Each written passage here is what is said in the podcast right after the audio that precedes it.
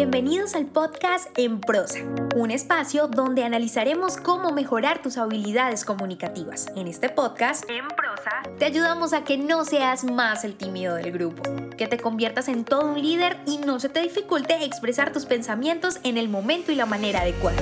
Hemos seleccionado los mejores temas. Tendremos entrevistas con personas que tienen experiencia en ello, donde analizaremos de manera muy sencilla, desmenuzaremos la información para que lo aprendas y practiques en cualquier área de tu vida. Soy Diana Checa. Bienvenidos. Bienvenidos una vez más en Prosa Podcast, el podcast en español donde aprendes a comunicarte mejor. Y gracias, de verdad, muchísimas gracias por seguir aquí conectados en este espacio de comunicación. Yo sé que he estado muy ausente y de hecho la verdad es que yo también los extrañaba muchísimo, pero sobre todo estar aquí con ustedes compartiendo cada semana consejos comunicativos. Pero lo cierto es que he estado realizando muchos cambios, adecuaciones a este proyecto llamado En Prosa, que es el que ustedes conocen, y también de mi agencia de comunicación Storum, de los que por supuesto ustedes van a ser los próximos y los primeros por supuesto en enterarse. Así que muy pronto. Como es habitual en Prosa Podcast, hacemos un especial de Navidad donde tocamos un tema y profundizamos en él. Una especie de enseñanza final para terminar el año con muchísimas reflexiones y aprendizajes que son importantísimas sin duda. Y este año elegí la comunicación del líder, porque como saben en el podcast hemos tocado nuevos temas comunicativos entre los que están el tema empresarial o organizacional y este aspecto es sin duda uno que importa e impacta muchísimo en la vida laboral y empresarial. De hecho yo creo que en la vida en general, porque todos somos líderes. Así que haremos este episodio en dos entregas que nos van a permitir justamente eso, recopilar las pautas necesarias para mejorar, desarrollar o potenciar esta comunicación. Así que entremos en materia. Los grandes líderes son recordados por sus logros, pero también por la manera en la que se comunican.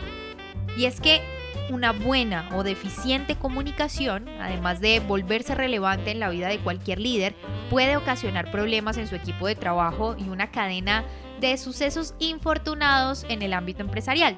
Yo creo que de eso somos conscientes todos, seamos o no seamos líderes de un proyecto o una organización.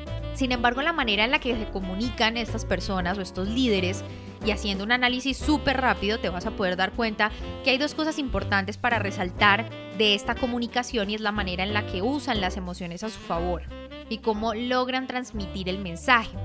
Así que he hablado mucho de la transmisión del mensaje en otros episodios y cómo debe ser ese mensaje cuando llega o el mensaje que entiende ese receptor, que básicamente es responsabilidad de quien lo envía y no de quien lo recibe. Y yo creo que esa conclusión ya la tenemos supremamente aprendida. Pero por otro lado está la parte emocional.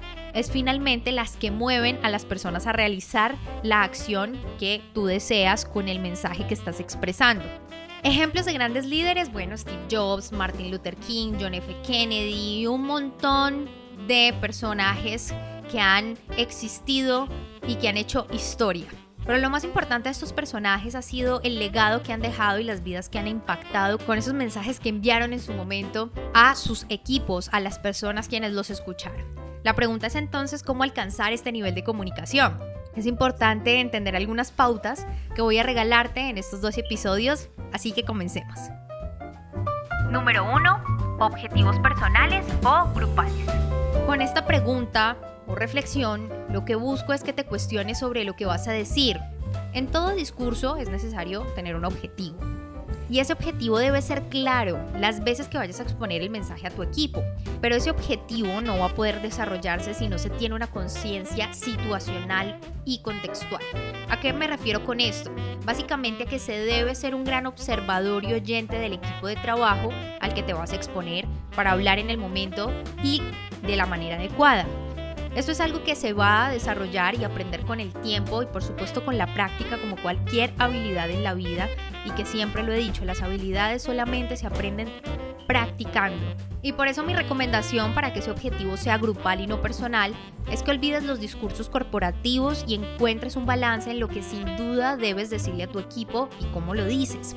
Estoy segura de que en algún momento de ese mundo empresarial o corporativo has sufrido de aburrimiento, desespero, cuando el líder o el gerente, el CEO comienza con discursos del tipo, para la empresa es muy importante su presencia, su trabajo y continúan varios minutos que se sienten horas en realidad, donde dicen cosas que parecen muy sacadas de un manual y que sientes que te lo pudieron decir a través de un correo, un comunicado, qué sé yo. Esa es la razón por la que es indispensable pensar en un diálogo y no en un monólogo. La diferencia radicará en qué tan importante es tu equipo de trabajo. Así que puedes olvidarte de las comunicaciones corporativas, pasar a unas más organizativas y para esto, sin duda, la mejor solución es usar una comunicación cercana a través de historias, de puntos concretos, simples y hablando en su lenguaje. Lo del lenguaje lo digo porque es importante en todos los grupos, los proyectos u oficinas, los códigos, historias, los hitos que se tienen y que son referencias, por lo tanto son importantes conocerlas. Ahora, Claro está que si se trata de un grupo bastante grande es necesario recopilar eso mismo, pero a gran escala, a escala un poco más macro. Si consigues esto, estarías poniendo en práctica un axioma que dijo Theodore Roosevelt. A la gente no le importa cuánto sabes hasta que saben cuánto te importa. Así que si te interesas más en tu público, vas a ser un gran comunicador y un líder excepcional. Número 2. Simplifica tu mensaje. Esta pauta no hace referencia a resumir el mensaje o a convertirlo en uno monosílabo. De hecho, cuando las personas dicen simplificar el mensaje es como recortar palabras. Se trata básicamente de buscar la esencia del mensaje con el fin de evitar esa ambigüedad y que tu mensaje quede en la mente de tu equipo de trabajo, que eso es muy importante. Tiene que quedar impregnado, tiene que quedar supremamente aprendido, tal cual como esas canciones extremadamente pegajosas que uno canta todo el día y no entiende por qué. Bueno, así tiene que ser. Y para lograr ese efecto se necesitan varias cosas, pero sin duda el elemento más importante es la simplicidad.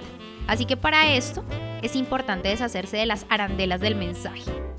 Mi recomendación para que lo logres es que te concentres en suprimir las ideas que puede que sean muy importantes, pero no son lo más importante. En un principio no va a ser sencillo porque aparece ese efecto al que yo le llamo resaltador. Ese efecto resaltador es cuando sabes que tienes que resaltar las ideas principales de un texto, de un libro, y terminas resaltando todo el texto. Al final nada y todo son importantes. Pero despreocúpate que para que me entiendas un poco más voy a contarte una historia que va a reflejar el tema de la simplicidad y es la historia de una aerolínea que se llama Southwest Airlines que se ha mantenido durante más de 30 años manejando una rentabilidad constante y la razón de ese éxito ha sido una idea simple que se ha convertido en una premisa que guía a miles de empleados que van desde operarios hasta administrativos. Y alguna vez leí en un libro que el director general, que más años estuvo en el cargo de la aerolínea, le dijo a una persona que estaba cerca de él que le podría enseñar el secreto de esa gestión en 30 segundos, de ese éxito de la aerolínea y de la rentabilidad que tenían en ese momento. ¿Y cuál era esa idea? Somos una aerolínea de bajo costo. Al tener clara esa idea para él y todas las personas de la empresa era mucho más fácil tomar decisiones y actuar frente a esto. Él daba un ejemplo y era que el área mercadeo analizó una información donde los pasajeros deseaban un almuerzo ligero en los vuelos y la aerolínea solamente daba frutos secos o maní durante el vuelo. Y la respuesta del área de mercadeo fue implementar una ensalada saludable para satisfacer al pasajero. Sin embargo, el director respondió, daremos esa ensalada saludable o ligera si eso contribuye a nuestra premisa de ser una aerolínea de bajo costo.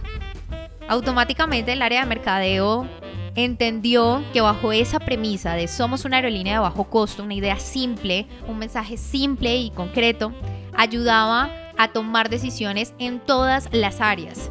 Así que a qué voy con todo este ejemplo o con toda esta historia? Es que en el momento en que tus ideas sean simples, tu liderazgo a nivel comunicativo será mucho más exitoso. Número 3. Abre tu mente. Para comunicarse como lo hacen los grandes líderes de una manera brillante, que es el propósito de este episodio, debes comprender que no todas las personas van a estar de acuerdo con tu postura, con tu idea, con tu posición, por lo que abrirte a dialogar con quienes te confrontan es de gran utilidad para establecer tus próximos mensajes con feedback. Ahora, en este punto voy a decir algo que tal vez va a sonar mal, y es no es tan importante la opinión, en este punto es importante que no me malinterpretes o malentiendas porque estoy diciendo no es que no sea importante la opinión, sino es mantener la mente abierta, tener la intención de que puedas considerar otros puntos de vista. A veces como líderes nos sesgamos en simplemente cumplir un objetivo e ir por una sola ruta.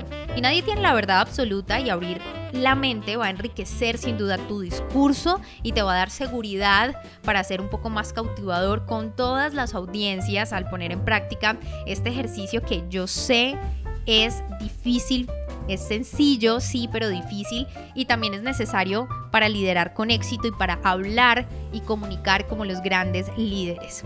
De igual manera, es importante recordar la enseñanza de la que hablábamos en el primer punto, donde es necesario interesarnos en el equipo más que en nuestros intereses personales, porque es en este punto cuando debes abrir la mente y entender que siempre se puede aprender de los demás, porque en el ejercicio de abrir la mente es cuando, después de escuchar estas nuevas visiones de una misma situación, seleccionas las que, según tu criterio, son o serán las más acertadas para incluirlas a tu discurso o punto de vista. Con este tercer punto, damos por terminado esta primera parte, esta primera entrega que reúne habilidades para comunicar como los grandes líderes. No se pueden perder la próxima entrega donde seguiremos abordando estas habilidades que inciden en la comunicación. Por lo pronto, tú y yo tenemos una cita en un próximo episodio. Si te gustó este podcast, compártelo. No olvides suscribirte para recibir más información www.enprosa.com y síguenos en Facebook, Instagram, Twitter y YouTube, arroba en prosa podcast, arroba en prosa podcast, para que te enteres de nuestras novedades y nuevos programas.